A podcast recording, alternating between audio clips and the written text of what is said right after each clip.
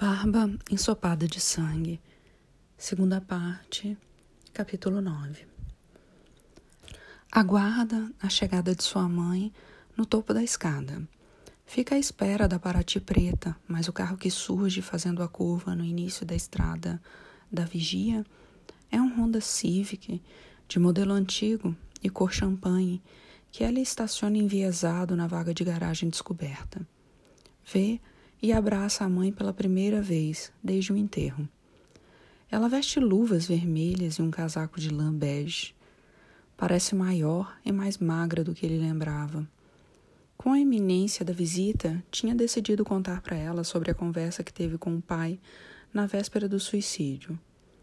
Mas quando recebeu o telefonema dela minutos atrás, avisando que estava entrando na cidade e pedindo orientações como chegar ao apartamento, a convicção foi por água abaixo. Ao encerrar a chamada, ele já sabia que nunca seria capaz de contar. Ela o atormentaria pelo resto da vida por não ter avisado a família na mesma hora ou tomado alguma espécie de atitude para prevenir a tragédia. Jamais poderá contar para ninguém.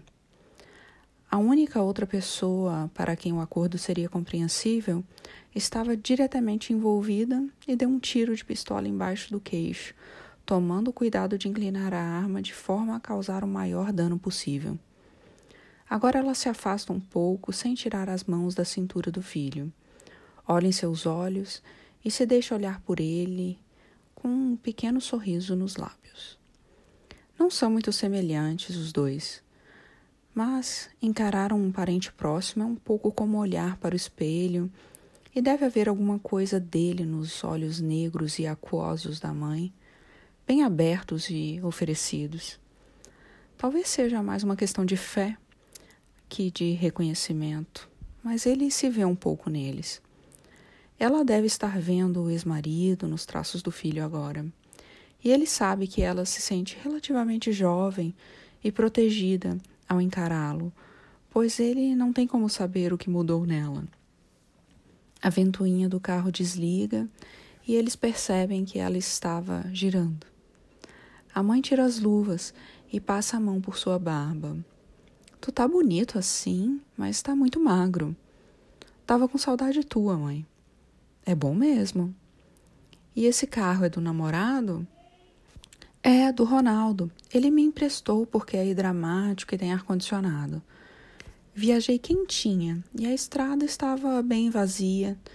Faz um café para tua mãe? O sol está emoldurado por uma clareira de nuvens e a previsão é de tempo firme até segunda-feira. Ele carrega a mala pela escada e ela vem descendo atrás, tirando fotos da vista da Bahia. Fica aflita quando chega ao térreo e vê a frente do apartamento. Não tem perigo do mar subir até aqui? Claro que não, mãe. Se o mar subisse até a minha janela, a garopaba inteira ia ficar embaixo d'água. Dentro do apartamento, ele larga a mala no quarto e alisa uma dobra do lençol limpo, recém-trocado, enquanto explica em voz alta que ela dormirá na cama dele e ele dormirá na sala. A mãe não responde quando ele volta à sala. Ela está sentada no sofá com as mãos unidas entre os joelhos, atônita, encarando a cadela que está em pé no tapete à sua frente. O que aconteceu com ela? Foi atropelada, foi feio, quase morreu. Ela tá manca e sem orelha. Só um pedacinho da orelha. Ela tá melhorando. Se a gente levar ela pra praia, tu vai ver. Ela já consegue dar umas corridinhas. Quantos anos tem essa cadela? Quinze ou dezesseis. Fazia tempo que tu não via ela, né? Desde que eu deixei teu pai. Beta dá alguns passos na direção do sofá, e sua mãe se encolhe. Ela lembra de ti. Tira essa praga daqui, por favor. Ele abre a porta da sala, põe a cadela para fora e fecha a porta. Depois de beber um café preto e conversar mais um pouco, ele pega a chave do Honda e leva ela para almoçar num restaurante sofisticado de uma pousada na encosta do morro, na Praia do Rosa. É cedo para os surfistas de fim de semana e o lugar ainda está vazio. O interior do edifício de madeira e pedra É decorado com móveis de madeira de demolição, estatuetas indianas, máscara e totens africanos, cascos de tartaruga e ossos de baleia. Baladas suaves tocam bem baixinho em alto-falantes ocultos. Escolhem uma das mesas que ficam perto do deck com vista para a praia e para a graciosa Lagoa do Meio, onde se diz que muita gente já morreu enroscada em algas. Ondas enormes quebram no fundo e marcham indesviáveis até a areia, rebocando rendas de espuma. A mãe fica encantada com as taças de cristal, as velas votivas, os girassóis colocados dentro de vasos de vidro em forma de tubo de ensaio. Pedem uma muqueca de frutos do mar. O garçom sugere vinhos e ela escolhe um pinotage sul-africano. Ele avista o jato de uma baleia franca e aponta para o mar azul. A mãe põe os óculos e consegue ver os dois jatos seguintes. Mas em seguida a baleia some. A comida chega, o cheiro penetrante dos temperos e mariscos se espalha na mesa. Como é bom esse purê de mandioquinha! Tu já tinha vindo nesse lugar? Não, um amigo que tem uma pousada aqui perto o recomendou. Tu fez amigos aqui? Alguns. Achei que tu tava meio ermitão. A vida aqui é normal. Normal para ti. Eu, sinceramente, não entendo por que tu precisa viver enfiado num lugar abandonado desses no meio do inverno, enquanto podia estar em Porto Alegre ou até em São Paulo como teu irmão. Eu acho que tu só tá chateado com a morte do teu pai e vai acabar voltando. Mas tu sabe da tua vida, claro. Tu é adulto. Sei que tu gosta de ficar sozinho. Desde pequenininha tu era desse jeito e sempre respeitei. Mas com essa falta de vontade de fazer alguma coisa que preste da tua vida, eu nunca concordei, não. Vai ficar aqui dando aulas de natação para uns gatos pingados até quando? Sozinho com aquela cachorra nojenta. Ela vai morrer logo. Isso aqui não é lugar para construir uma vida. Nunca deixei de achar que essa tua falta de iniciativa é culpa do teu pai. Ele que sempre me dizia para te deixar em paz passava a mão na tua cabeça. Deixa o guri estudar educação física. Deixa o guri pedalar e nadar. É o que ele gosta. Tu herdou o pior do teu pai. Mas não era a garrafa, nem os charutos, nem a falta de respeito que tinha comigo. Mas sim, essa noção absurda de que vocês poderiam viver no meio do mato como se vivia mil anos atrás e que só por acaso nasceram no século XXI e vivem numa grande cidade onde se podem realizar coisas, criar coisas, ganhar dinheiro, viajar pelo mundo. Eu nasci no século XXI, o pai também. E estudar coisas fascinantes e viver numa cidade moderna, interessante, cheia de cultura e aproveitar tudo isso para ter uma família própria que também vai poder se beneficiar disso tudo e assim por diante. Esse tipo de coisa que os antepassados da gente acham que a gente vai fazer, sabe? Ele não me deixava cobrar isso de ti na tua adolescência. E agora tu pensa que deixar a barba crescer numa kitnet de veraneio alugada, mofada e com cheiro de peixe ganhando o suficiente para pagar a conta de luz é uma vida boa bastante. Não, não é como eu vejo. Uma hora tu vai querer casar, vai querer fazer uma casa para ti. Essa tua namorada nova é de Porto Alegre, não é? Ela quer passar o resto da vida aqui? Duvido que queira. Pretende ficar com ela? Pensa em casar com ela algum dia? Pretende ter filhos?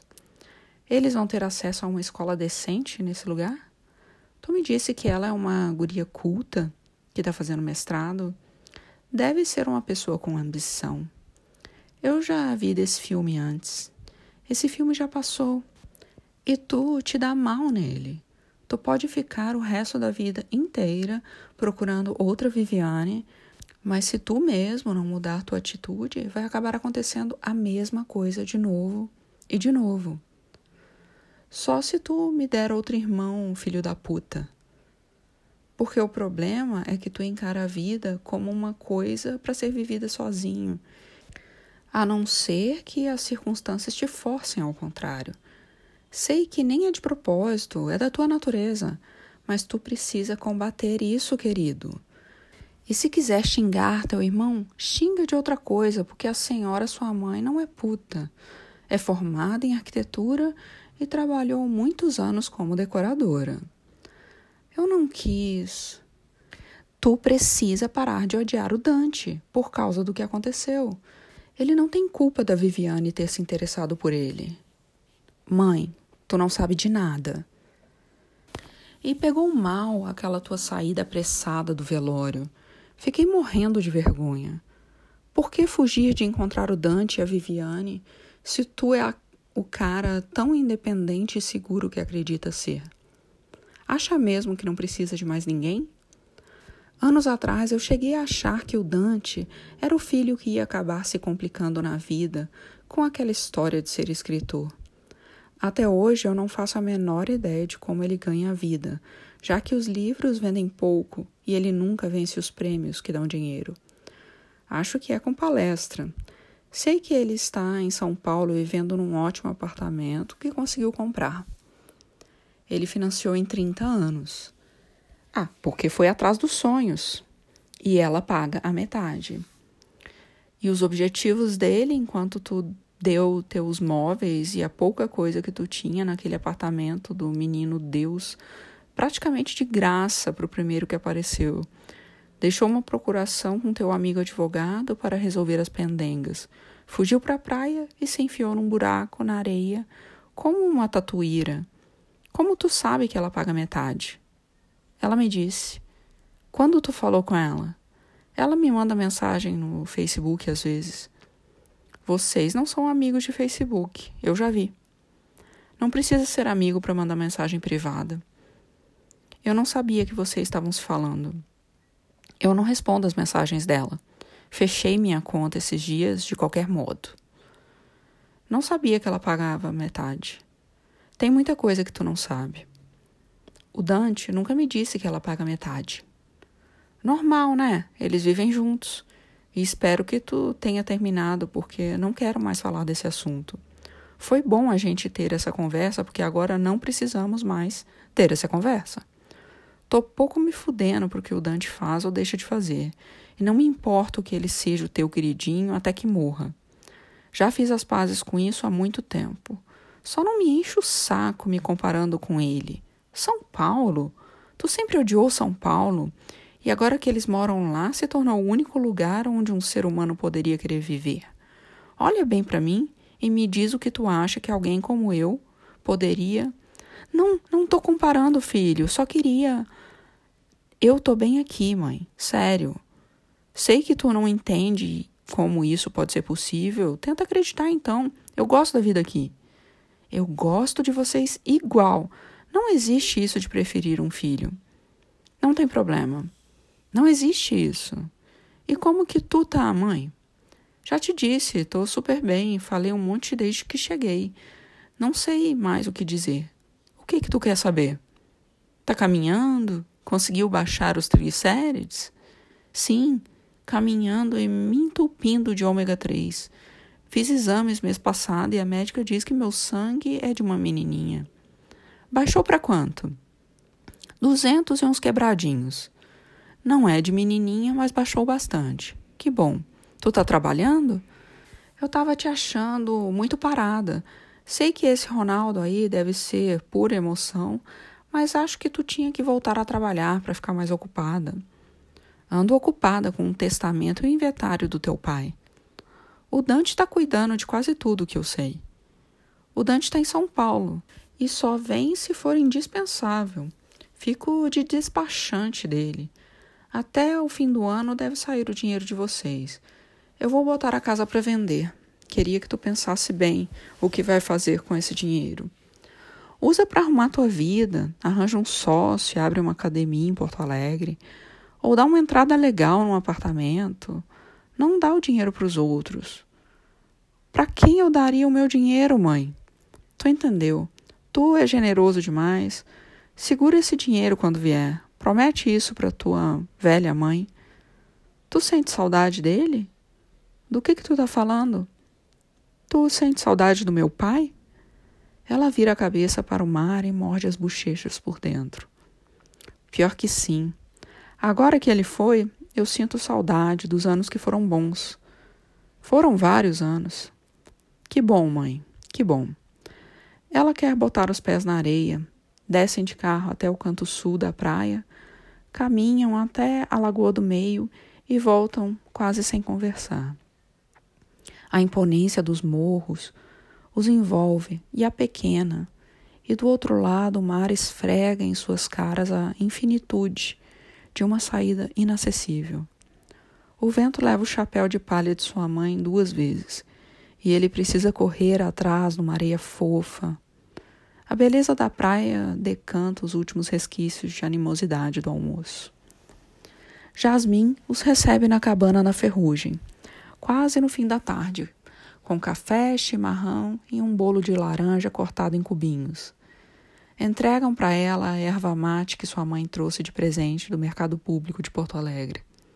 Orientou a mãe na véspera a não tocar em certos assuntos, e a conversa fluiu sem percalços impulsionada, impulsionada pelo entusiasmo afetado da mãe, que acha tudo absolutamente maravilhoso, engraçado e espantoso.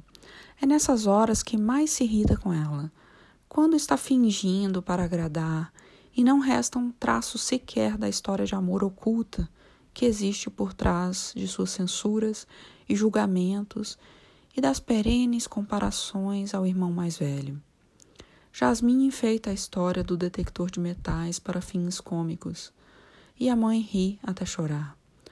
Num momento quase inacreditável, as duas discutem algum detalhe da trama da novela das oito, sendo que Jasmine nem tem televisão em casa. Não há perguntas sobre como é para uma mulher morar sozinha num lugar desses, ou sobre expectativas para o futuro, nem gracejos sobre sogras e netos. Fica pensando se elas poderiam mesmo se dar bem. É possível que sim, com o tempo. Na manhã de domingo, ele deixa de levar a Beta para o mar, só para não deixar sua mãe perplexa com a cena. Descongela um peixe para o almoço e abre duas cadeiras de praia na laje em frente ao apartamento. A cachorra late bastante e ele flagra a mãe derramando água quente da garrafa térmica em cima dela mas, ao ser confrontada, ela jura que foi sem querer. A praga passou embaixo bem na hora que eu ia encher a cuia, me assustei. Uma mulher passa na trilha e para na frente deles para conversar. Só consegue identificar Dona Cecina quando ela começa a dizer que ele é um bom inquilino, o melhor que ela já teve fora de temporada nesses anos todos. Muito sossegado, diferente do avô dele que viveu aqui muitos anos. Ele nunca conversou sobre seu avô com Dona Cecina, e a menção descabida só pode ser alguma espécie de recado para ele. Mas isso será assunto para outra hora. Quando Dona Cecina vai embora, a mãe pergunta o que ela quis dizer com aquela coisa do avô. Não faço a menor ideia, mãe. Ela é meio caduca, me confunde o tempo todo com outras pessoas que ficaram hospedadas aqui. Perto do meio-dia, ele entra em casa e trata de temperar e assar o peixe. Demora para ouvir a voz dela de novo. Filho, vem cá ver. Ele sai e olha em volta, mas não sabe dizer a que a mãe estava se referindo. Ali, ó, um atobá pescando. É um atobá pardo? Fica olhando. A ave está planando entre os barcos de pesca a 20 ou 30 metros de altura. Começa a descer num círculo aberto e de repente dá uma guinada. Se transforma numa seta e perfura a água em ângulo reto. Reaparece boiando segundos depois, sem peixe algum no bico, e alça voo de novo, conformada. Se tem uma coisa que eu adoro é ver esses pássaros que pescam mergulhando. Eu vinha muito a Florianópolis e Bombinhas com a minha família quando era adolescente e ficava olhando os atobás. Meu pai sabia tudo de pássaros. Eles têm bolsas de ar na cabeça para amortecer o impacto quando mergulham. Sabia disso? Gosto quando eles ficam parados nas pedras, com aquelas patinhas desajeitadas, a barriguinha branca. São tão faceiros. Meu pai contou uma vez que acharam um atobá que tinha mergulhado com tanta força que entrou de bico na boca de um peixe. Tiraram o peixe da água com a cabeça do atobá dentro da boca. Morreram os dois ao mesmo tempo, porque a cabeça do atobá ficou presa e ele se afogou. Já pensou? Ele olha para a mãe, que segue vigiando o atobá como uma criança maravilhada, e sorri consigo mesmo. Sente um nó na garganta.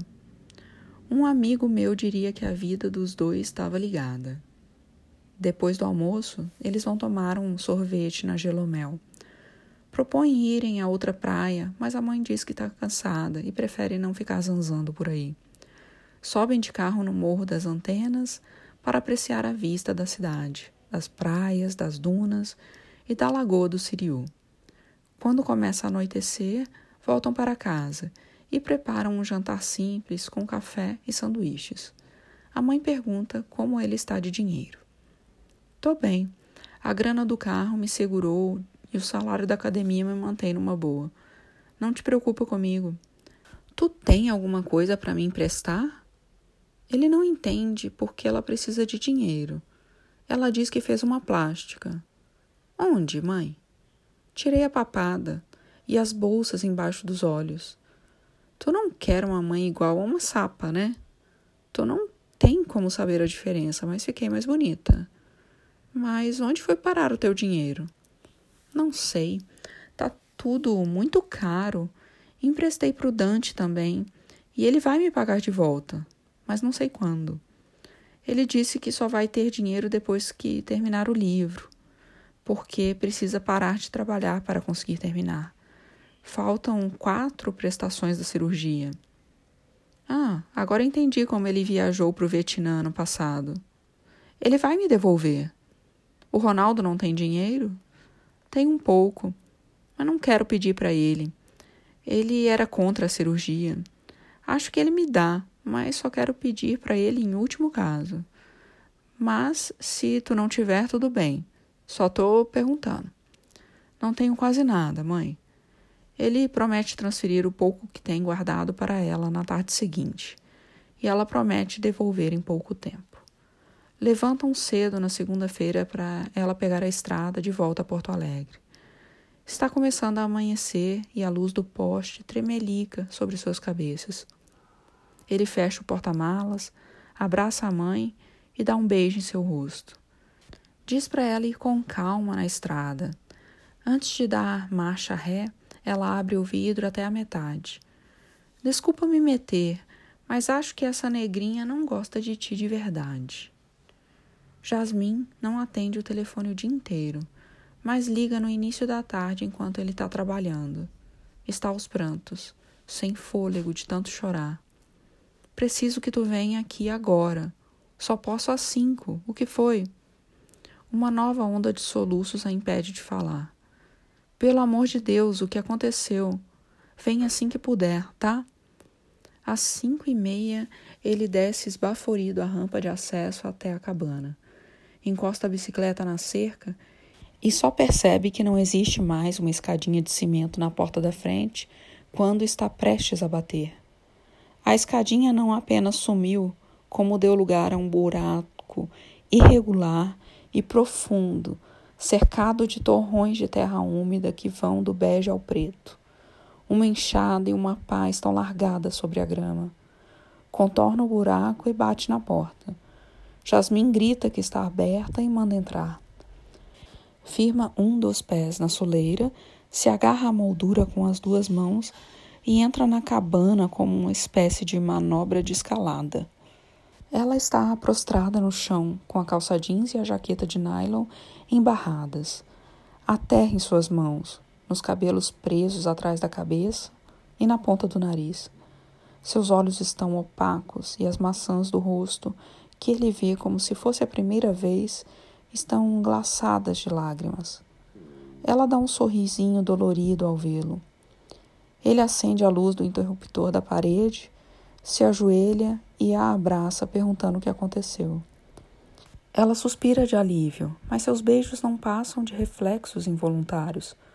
Aponta para o balcão da cozinha e vira o rosto para o lado oposto, como se repousasse algo terrível que preferia nunca mais ver.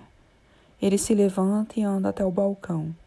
São dois objetos: um castiçal prateado de uns 30 centímetros de altura, do tamanho de uma flauta doce, e uma espécie de taça ou cálice de ferro com interior de bronze ou outro metal alaranjado. Ainda estão sujos de terra. O castiçal eu tenho certeza que é de prata. Jasmin diz atrás dele com a voz cansada. Essa taça aqui parece ser de bronze por dentro. Eu acho que é ouro. Não pode ser. Jasmin suspira fundo. Ele recoloca os objetos no balcão, se agacha na frente dela e segura suas mãos ásperas e enlameadas. Ela conta que pediu ajuda do vizinho ontem à noite para retirar a escadinha de cimento. O vizinho percebeu que o bloco dos degraus estava um pouco solto. Trabalhou algum tempo nele com uma marreta. Deu um jeito de prendê-lo, com uma corda na traseira de uma picape F1000, e acelerou rampa acima até arrancar a escada fora. Hoje ela havia aproveitado que a agência de turismo não abria para passar o dia todo cavando com as ferramentas emprestadas pelo mesmo vizinho e já estava com os braços moles, bolhas nas mãos e dores por corpo todo quando atingiu alguma coisa estranha com a pá. Os objetos estavam envoltos em panos esfarelados e ela teve uma crise de choro assim que os trouxe para dentro de casa. Que coisa incrível! Foi bem ali que tu sonhou, não foi? Sim, ela se exaspera. As lágrimas serpenteiam de novo por sua face como gotas na vidraça. Ela recolhe as mãos e esfrega o rosto, espalhando barro, como tinta fresca numa pintura de guerra, mesclada ao seu tom de pele. Porra, que merda que eu fui fazer! O que, que eu faço agora? Ou oh, deve valer um dinheirão. Não acho que a taça seja de ouro, mas se for. Porra, tu não tá entendendo. Eu sonhei de novo, sábado. Agora ele entende e só consegue reagir com uma exclamação muda. Depois que tu e tua mãe saíram daqui, eu deitei para ver uma série que eu tinha baixado. Cochilei e acordei uma hora depois, bem no meio do sonho. O mesmo sonho das outras vezes dois padres enterrando alguma coisa na frente da porta da minha casa e uma mulher de branco olhando. E dessa vez tinha o velho com o detector e mais umas maluquices. Mas era a mesma situação. Por que tu tá desse jeito? Pelo amor de Deus, Jasmine. É só superstição. Tu sonhou com isso de novo porque contou sobre a lenda e os sonhos para minha mãe e ficou assustada com os caras cavando aqui. As coisas grudam na cabeça e a gente sonha, não fica assim. Foi a terceira vez e tinha mesmo um troço ali. Nunca pensei que. Ah, levanta daí, vamos tomar um banho. Tu tá bem porquinha. Vou ter que trocar a porta da casa de lugar, eu tô fodida. Ele a puxa pelos braços até que fica em pé. Tu tá impressionada. Vamos pensar no que tu vai fazer com teu tesouro agora. Vou tapar aquele buraco na frente da tua porta. Tá tudo bem. Dorme aqui hoje? Ele precisa passar em casa para dar água e comida para a cachorra, mas sabe que esse instante é decisivo e qualquer mínima variação em sua resposta mudará tudo. Durmo, claro. Ela vai para o chuveiro e ele sai para tapar o buraco. Leva tempo, porque a terra está muito espalhada e a escuridão dificulta o trabalho. Um silêncio desnatural toma conta da noite, e ele ouve galhos quebrando no meio do mato. A passagem de um veículo na estrada acima o tranquiliza. Quando o buraco está preenchido o bastante para não causar um acidente, ele se dá por vencido e entra em casa. Tranca a porta e as persianas. Toma um banho e faz um sanduíche com o que encontra na geladeira. Pensando ser uma boa ideia tirá-los de vista, coloca o castiçal e a taça dentro da caixa de papelão do liquidificador e esconde a caixa embaixo da pia, entre os produtos de limpeza. Jasmine está deitada de lado, debaixo de uma camada de cobertores e edredons, joelhos encolhidos, olhando para a parede. Não quer comer. Ele se enfia no calor das cobertas e a tranquiliza, acariciando seu corpo úmido e seus cabelos secos e trançados. Ela não quer mais morar na cabana. Ele diz que ela pode passar um tempo no seu apartamento se quiser e pergunta se ela pensa em ficar morando em Garopaba no futuro. Ainda há terrenos baratos em Ambrósio, no Pinguirito, no Siriu. Em dois ou três anos tudo vai dobrar de preço. E se começar a procurar agora, dá para achar um terreno bom e ir fazendo uma casa aos poucos. Tu tá me convidando para morar junto? Sim, se tu quiser. E como seria a nossa casa? Será que a gente acha um terreno na encosta? Eu gosto de morar em encosta. Não preciso ser muito alto nem nada. Fantasiam sobre a casa por um bom tempo, até que sua voz bela e monotônica vai ficando emborrachada, fraquinha e some por completo. É a primeira vez que ela adormece ao lado dele, sem o preâmbulo demorado de coices, balbucios e ele sabe que ela está com o corpo e a mente exauridos, mas se autoriza a acreditar que se trata de outra coisa. De manhã, ele a vê pela última vez. Levanta mais cedo que o normal e a sacode de leve. Diz em sua orelha que precisa passar em casa e pede que ela telefone para ele assim que acordar. Ela resmunga, concordando. Monta na bicicleta e pedala até o apartamento. Beta urinou no chão do banheiro. Dá água e comida à cadela e a leva para dar um passeio na praia. Deixa ela entrar no mar sozinha e fica de olho. Seu nado é esforçado e de uma eficiência impressionante. Enfrenta com bravura o repuxo das ondas na água rasa e se deixa encobrir pelas marolas, sacudindo a cabeça e soprando a água com o focinho. Depois de alguns minutos, a cachorra retorna para a areia e vem trotando até ele com movimentos limitados, usando a pata dianteira somente para fazer o apoio quando necessário. Como Jasmine não telefonou até às onze, ele tenta ligar, mas ninguém atende. Conclui que ela deixou o celular em modo silencioso, mas segue tentando a cada dez minutos, até começar a ser atendido pela mensagem de aparelho fora de área de cobertura ou desligado. Quando se dá conta, está atrasado para ir ao trabalho. Durante todo o expediente vespertino na piscina, fica tentando ligar para ela e chega a telefonar para Bonobo para pedir que ele passe lá de carro para ver se está tudo bem, mas o amigo está em Florianópolis, renovando o passaporte na Polícia Federal. Às cinco horas ele monta na bicicleta e pedala até a ferrugem. A cabana está fechada e a moto sumiu. O telefone segue inacessível. Passa na cabana nos dias seguintes e não vê sinal dela. Os vizinhos não a viram sair nem voltar. No terceiro dia aparece uma moça nova no balcão da agência Caminho do Sol e diz que ninguém ali faz a menor ideia do que aconteceu com Jasmine, mas ela não veio trabalhar na terça e não deixou nenhum recado o que é bem estranho porque tinha o dinheiro da semana anterior para receber. No quarto dia, ele vai à polícia e registra uma queixa de desaparecimento.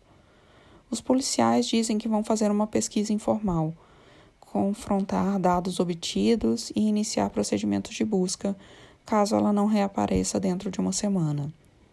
Ele não sabe o nome completo dela, mas dá o nome do pai, que é deputado em Porto Alegre, e diz que ela fazia pesquisa no CAPES e em postos de saúde da região. Diz também que um velho morador da Ferrugem, conhecido como seu Joaquim, vinha rondando a cabana, mas decide não mencionar por enquanto nada sobre lendas e tesouros enterrados. No quinto dia, ele e Bonobo conseguem forçar a abertura da persiana de uma das janelas, até onde sua memória problemática pode dizer o interior da cabana está intacto e na mesma disposição daquela manhã de segunda, quando a deixou dormindo sozinha. com a diferença de que a caixa contendo o castiçal e a taça sumiram no armário da pia. No sexto dia, ele passa lá de novo, sozinho, e seu Joaquim está bisbilhotando os fundos da casa, junto com um rapaz que deve ser seu neto ou bisneto. Pergunta se sabem onde ela está. E o velho responde que achava que ele saberia e aponta para a janela. Foi arrombada. Fui eu que arrombei. Saiam desse terreno e não voltem mais. Se eu pegar alguns de vocês aqui de novo, a coisa vai engrossar. Vocês acharam, né? Fora daqui. Pega o seu Joaquim pelo braço e conduz alguns metros em direção ao portão. O rapaz vira o boné para trás e o encara como se reforçasse uma maldição antes de seguir os passos do velho e sumir no acesso para a estrada. No sétimo dia, Jasmine manda um torpedo dizendo que está em Porto Alegre, que precisa pensar e que vai ligar assim que voltar. O que deve acontecer nos próximos dias? Ele manda um torpedo perguntando se pode ligar, mas ela não responde. Tenta ligar mesmo assim, mas ninguém atende. Liga cinco vezes seguidas até que ela desligue o aparelho. Vai até a delegacia e retira a queixa. A guria está na casa dos pais em Porto Alegre. O policial diz que é sempre assim. Ela só telefona em meados de agosto. Esteve na cabana da ferrugem, junto com um primo, dois dias atrás, para empacotar as coisas, colocar tudo num pequeno caminhão de mudanças e entregar a chave para o proprietário. Já está de volta a Porto Alegre. Pede desculpas por não ter ligado e por ter sumido sem dar satisfações em primeiro lugar. Não quer mais viver em Garopaba e não pretende concluir sua pesquisa de mestrado. Estava perdida havia muito tempo e não tinha percebido. Pretende ficar um tempo morando com os pais até ajeitar a vida e encontrar um novo rumo. Chegou a achar que poderia se apaixonar por ele, mas ela avisou, não avisou? Não sabe gostar das pessoas de verdade. Diz que ele é uma pessoa boa, lindo, carinhoso e uma pessoa boa. Espera que ele não tenha se apaixonado para valer. É sempre duro fazer as coisas que tem que ser feito. Romper com pessoas legais, mesmo quando se está convicto de que é o melhor.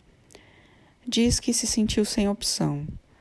Naquela manhã, após o desenterramento do tesouro, ela acordou sozinha e em pânico lá pelas dez horas e foi acometida por uma sensação urgente de fuga. Os objetos tinham sumido do balcão mas ao ver o liquidificador fora de lugar em cima da geladeira, ela ligou os pontos. Procurou a caixa até encontrá-la no armário da pia.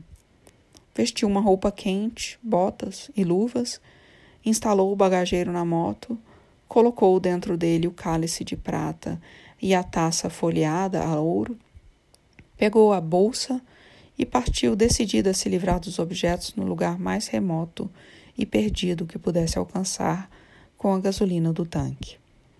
Entrou na BR-101 no sentido sul e, quanto mais avançava em alta velocidade, deixando Garopaba para trás, mais sentia que essa viagem não teria volta, porque ela iria morrer de alguma maneira antes de conseguir se livrar dos tesouros amaldiçoados que eram como uma granada sem pino no bagageiro de sua velha motocicleta.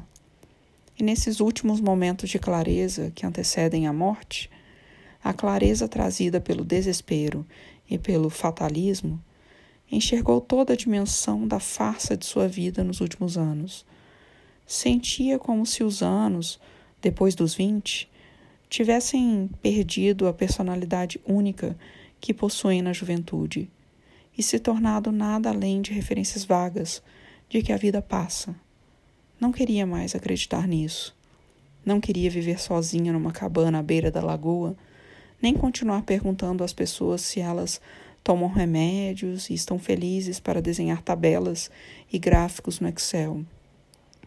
E não chegar a conclusão alguma. Não sabia o que queria fazer. Não era isso. Ela não era igual a ele, que parecia pertencer a esse lugar.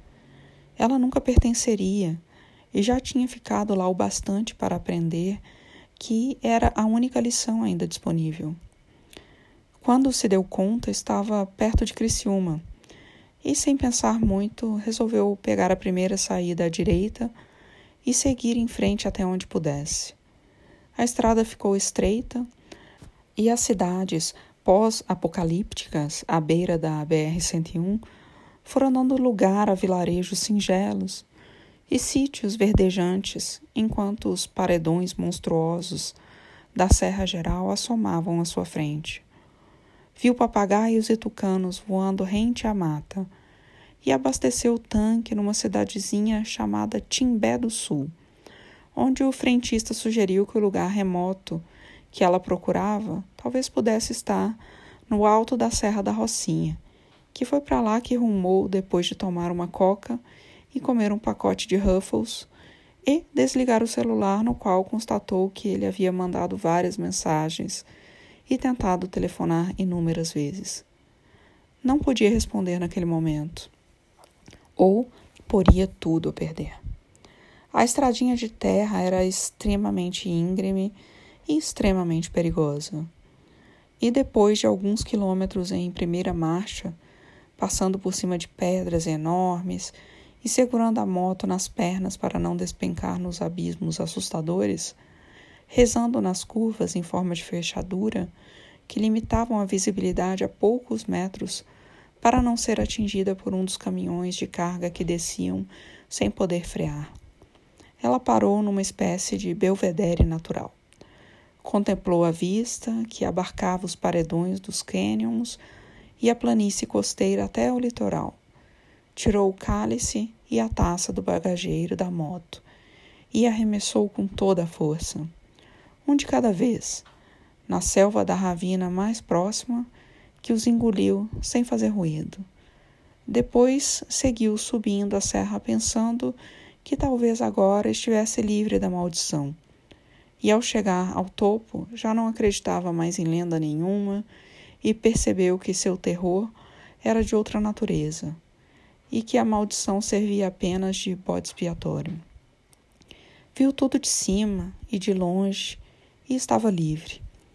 A viração começava a condensar na encosta dos cânions, formando nuvens prodigiosas de vapor muito branco, que se enovelam e desnovelam diante de seus olhos e logo ameaçam engolir toda a beirada da serra deu partida na moto e pilotou por estradas de terra cobertas de cascalho grosso.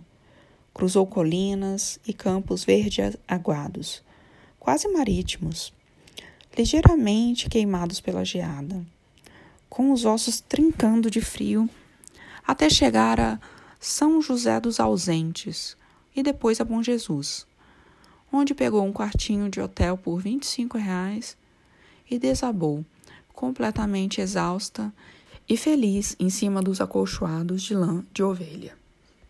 No dia seguinte, desceu pelas estradas de asfalto até Porto Alegre, numa linda viagem de cinco horas que terminou na casa da família e, após dias de reflexão e aconselhamento, decidiu que ia romper laços com Garopaba e tudo que havia lá, porque ela já era outra pessoa e não dava mais.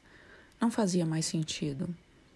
Não respondeu nem ligou para ele por receio, por falta de palavras para explicar o que estava acontecendo, e talvez por acreditar que assim seria melhor. Como é triste falar sobre as coisas, tentar se explicar, tentar se expressar. É só dar nome às coisas que elas morrem. Será que ele entendia? Será que a perdoava? Será que está tudo bem? Ele diz que não perdoa, mas entende e está tudo bem. Que ela saberá onde encontrá-lo se quiser e que espera que ela seja muito feliz. Não vê nenhum propósito em contar que passou dez dias sofrendo, como se sua vida tivesse perdido toda e qualquer possibilidade de alegria e encanto, bebendo até apagar e correndo e nadando até sentir cãibras, mas que depois disso tudo voltou ao normal. E na verdade ele já não sentia muito sua falta. que seu rosto tinha sumido da sua memória quinze minutos depois de deixá-la dormindo, naquela última manhã em que acordaram juntos, e jamais retornaria, a não ser que ela enviasse um retrato. Ou que ele gostaria muito que ela fizesse, por sinal. E que, para ser sincero, já a tinha esquecido, no outro sentido também. O sentido que o faria sofrer agora, mas acaba contando de qualquer modo e ela emudece por alguns instantes e diz: Viu? Tu nem me amava tanto assim. Dona Cicina não parece surpresa com a visita e o convida para entrar sem perguntar o assunto. Trocam as amabilidades de praxe. A televisão da sala está ligada no noticiário do almoço e um velho em estado vegetativo vigia sua chegada de uma cadeira de rodas ao lado do sofá, protegido do frio por uma touca de lã e cobertores. Um cheiro de peixe frito sobe da cozinha do andar de baixo. Tu não conhecia meu marido, né? Não, como ele se chama? Quem? Teu marido. Esse é o nome dele. E chamam ele de quem? O nome mesmo dele é Quirino. Boa tarde, seu Quirino, ele acena. A respiração do velho fica pesada. Senta, por favor. Aceita um café? Não, dona Cecina, muito obrigado. Vou ser bem rápido. Só vim perguntar uma coisa. Lembra que minha mãe esteve aqui umas semanas atrás e a senhora conversou com ela em frente do apartamento? Sim, muito simpática sua mãe. Ela gostou muito de ti também. E a namorada, como vai? Foi embora, voltou para Porto Alegre. Para sempre? Acho que sim. Não vai atrás dela? Não. Que coisa. Dona Cicina, hoje cedo eu estava nadando com a minha cachorra ali na pedra do baú e. Como tá a cachorrinha? Tá ótima. Anda meio tortinha, mas já tá correndo de língua de fora e vai comigo para todo lado. Ela parece um peixinho nadando. É verdade. Mas eu estava justamente fazendo ela nadar um pouco hoje cedo quando olhei a entrada do apartamento e lembrei de quando a senhora conversou com a minha mãe. Fiquei encucado com uma coisa e não saberia dizer bem o que é, até que, puf, me ocorreu. A senhora falou do meu avô. Lembra disso? Falei? Falou, mas eu nunca comentei sobre ele com a senhora. O velho Quirino resfolega na cadeira de rodas. Estão dizendo por aí que tu tá procurando saber coisas sobre teu avô. E para dizer a verdade, se dependesse de muita gente, tu já teria sido mandado embora daqui. Me pediram várias vezes para te botar na rua, mas tu me deu o cheque pro ano todo. Ficou um problema para mim. A senhora disse que ele não era sossegado como eu, ou algo assim. A senhora conheceu ele? Eu não. Mas o que a senhora sabe sobre ele? Sei que ele morreu aqui na cidade, mas fora isso, todo mundo me diz uma coisa diferente.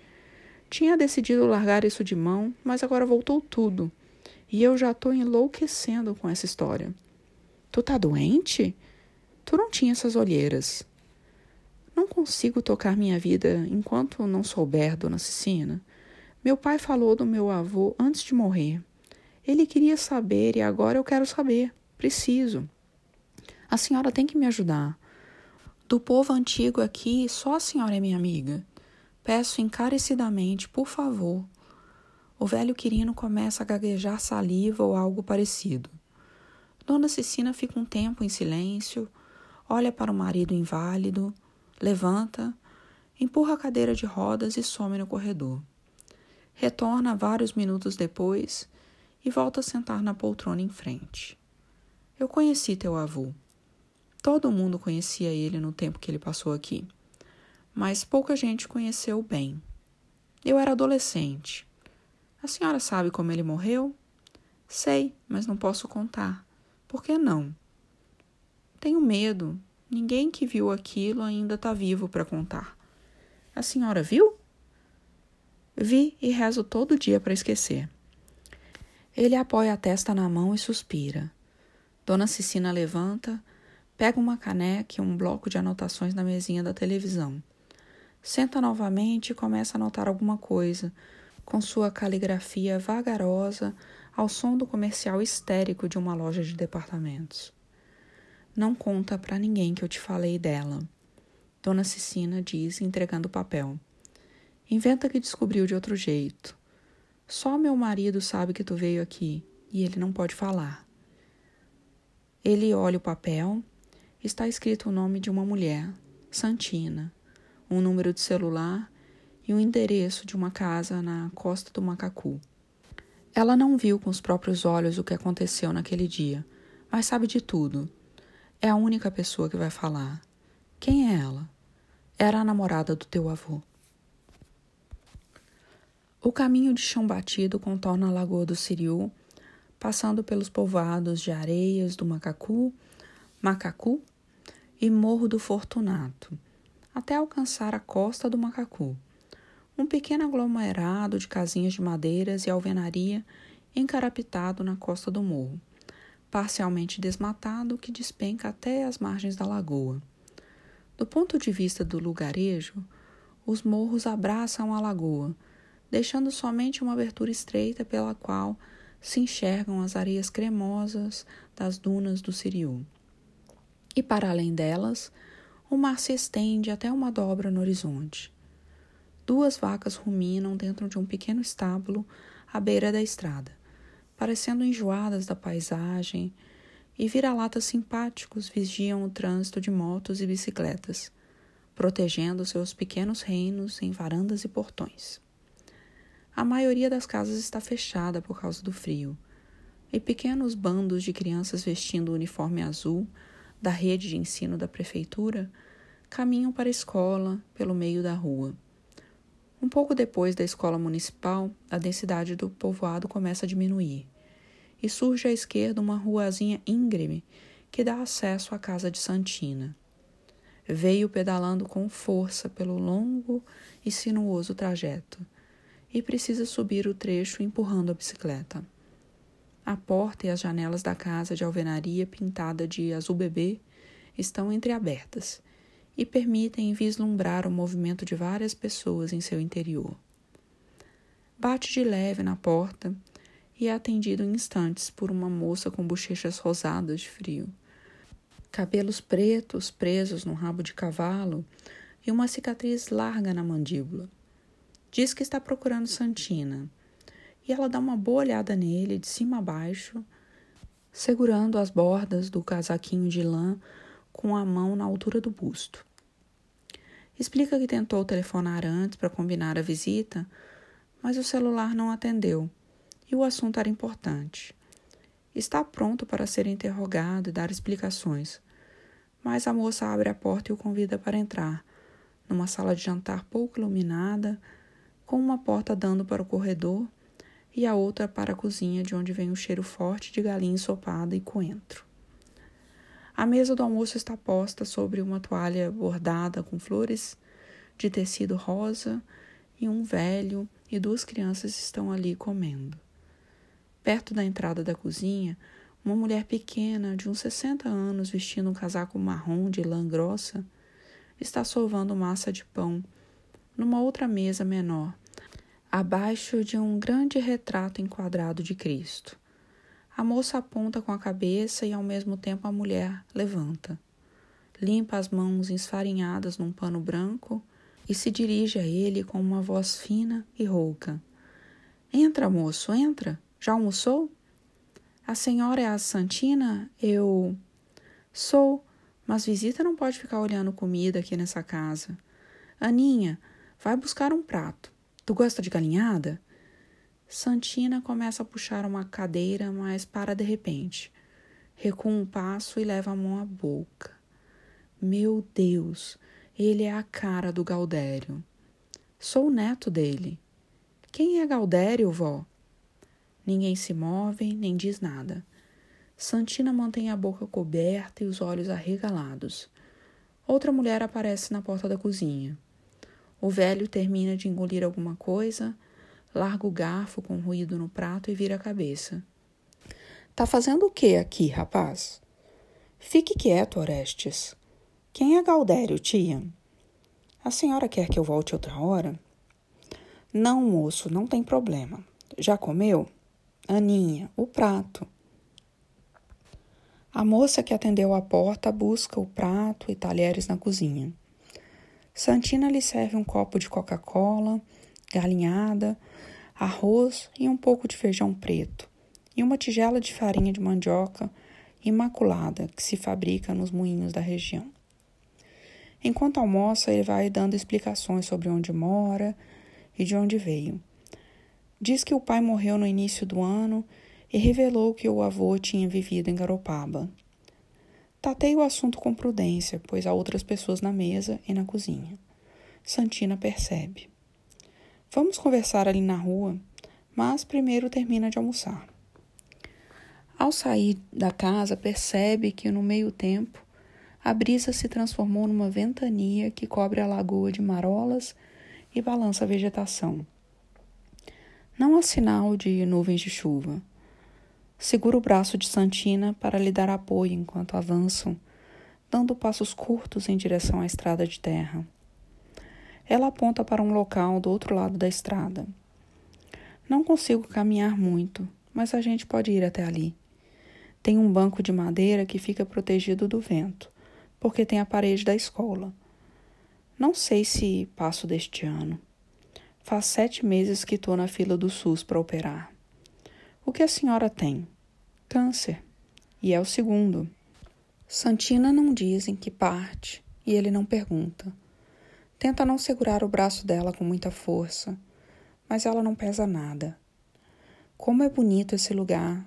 Nunca tinha passado por aqui. De longe, esses morros não parecem ser tão enormes. A gente vê a lagoa e a praia de um ângulo bem diferente. Ela olha para trás e faz um gesto, abrangendo a encosta atrás da sua casa. Tá vendo isso aí? Esses terrenos todos? Adivinha de quem são? Do teu marido? São meus. Meu marido morreu. Aquele lá dentro é meu irmão. Ontem mesmo apareceu um menino aqui, lá da tua cidade. Queria comprar um terreno no morro. Meu neto subiu com ele e mostrou. Pedi 50 mil e ele achou caro. Aí eu disse que tinha acabado de subir para um milhão, porque é isso que vai valer daqui a uns 10 anos. Vai ficar cheio de mansão. Olha bem essa natureza. Aproveita, porque acabou. Eu não vou viver para ver mais, tu vai.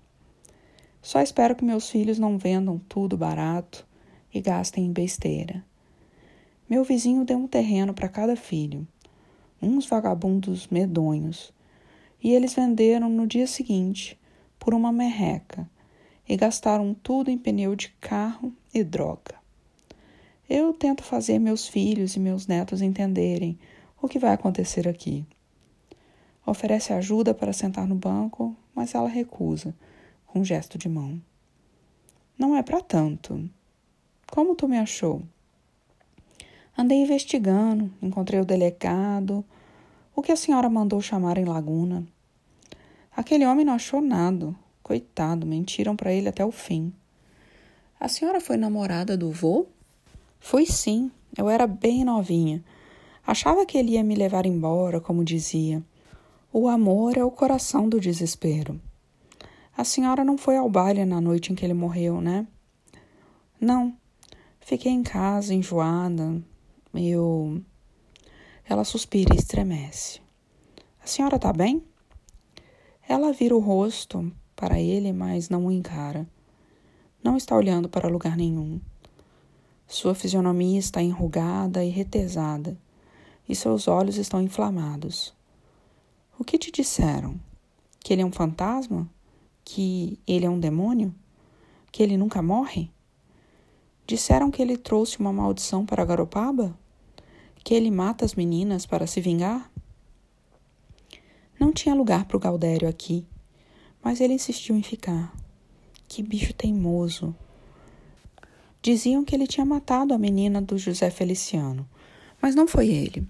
Ele me jurou. Ninguém sabe quem foi. Mas pegaram a primeira coisa que servisse para se livrar dele. Muito gaúcho começou a aparecer aqui naquela época, e os nativos não gostavam. Tinha muita briga, muita disputa. Teu avô não levava desaforo e ameaçava passar a faca. Todos tinham medo dele. Era um homem muito grande e forte. Desaparecia embaixo d'água para pescar. Muita gente dizia que era um truque, que ele era perigoso. Não era. Só não tinha muito trato com as pessoas. Por dentro era um doce, um homem muito honesto. Era carinhoso. Não fui no baile naquele dia porque tive tontura. Estava embuchada. Ele nunca soube. Talvez, se eu tivesse ido, não iam fazer aquilo com ele. O que fizeram com ele? Mandei o telegrama para o delegado porque achava que ele só estava desaparecido, apesar do sangue todo. Mas eu queria ver o corpo, queria achar o pai do meu filho. O que fizeram com ele, Santina? E depois eu perdi o nenê. Se tivesse nascido, ia ser teu tio. O que fizeram com meu avô? Apagaram a luz e botaram faca nele. Foram vários homens ao mesmo tempo e sei o nome de cada um. Tentaram esconder de mim, mas com o tempo descobri tudo. Essa gente que tentou matar ele já morreu toda. Diz que botaram mais de cem furos nele. Acenderam a luz e o corpo estava ali. Alguém foi trazer um lençol para enrolar e largar em uma cova no meio do mato. Isso demorou um tempo e antes de arrumarem o que precisava, ele levantou. Depois de ficar um tempão deitado ali, começou a se mexer e levantou. Ele ainda estava com a faca nele, na cintura, e tirou. Abriram distância dele e ele ficou olhando no olho de cada um, dizendo que ia matar. Começou uma gritaria mas ninguém teve coragem de chegar perto para terminar o serviço. Não era possível que ele ainda estivesse vivo. Em volta era como se tivessem encarneado um boi. Foram acuando ele na direção da praia. Ele fazia assim com a faca e dizia que ia voltar e pegar cada um, que ia matar as mulheres e os filhos de cada um. Tem gente que diz que ele gritou coisas em línguas que não existem. Tem gente que diz que tinha fogo nos olhos. Ele foi tropegando pela areia e entrou no mar. Saiu nadando profundo e desapareceu. Até hoje o povo acha que ele é assombração. Que só de falar nele ele aparece e acontece uma tragédia. É pior que o diabo. O medo passou de pai para filho. Não percebeu? Quando morre uma menina, dizem que é ele, mesmo quando encontram um assassino verdadeiro. É uma crença que ninguém mais tira. Dizem que o espírito do Gaudério não vai dormir enquanto não matar todos os descendentes de quem matou ele. Que não vai parar nunca, nem depois que ele morrer. Mesmo quem sabia que ele estava vivo alimentava essas histórias para ajudar a acreditar que ele tinha morrido para ajudar a esquecer, vergonha e medo. Isso é tudo. Mas ele não morreu? A gente se encontrou três vezes. Onde ele vivia? Nos morros. Uma casa no morro? Não, nos morros por aí. Mas ele estava louco. Não sobrou muita coisa. Era bem triste. Bem triste. Mas a senhora acha que ainda. Não sei. A última vez que a gente se encontrou faz cinco ou seis anos e resolvi que ia ser a última. Não tenho mais saúde. Não quero mais ver certas coisas. Hoje ele estaria com uns noventa. Não duvido. Aquele bicho lá não vai tão cedo. Onde a senhora viu ele pela última vez? Aqui atrás, no Morro do Freitas. As outras duas foi no ouvidor. Mas ele andava por toda parte. Em cada lugar chamavam de um jeito diferente. Em Jaguaruna falam de um tal de velho do Sambaqui, e sempre tive comigo que era ele. Santina tapa a boca com o dorso dos dedos e o encara até que ele desvia o olhar para a ventania na lagoa. Tu vai procurar, né? Sei que vai. Acho que sim, Santina. Dá para ver no teu rosto. Tu é tão igual. É o que dizem. Tem um morador da cova triste que não sabe ler nem escrever, mas faz uns versos rimados. Ele dita e as pessoas tomam nota. Tem um assim. Todo velho já foi moço, e o menino vai ser homem.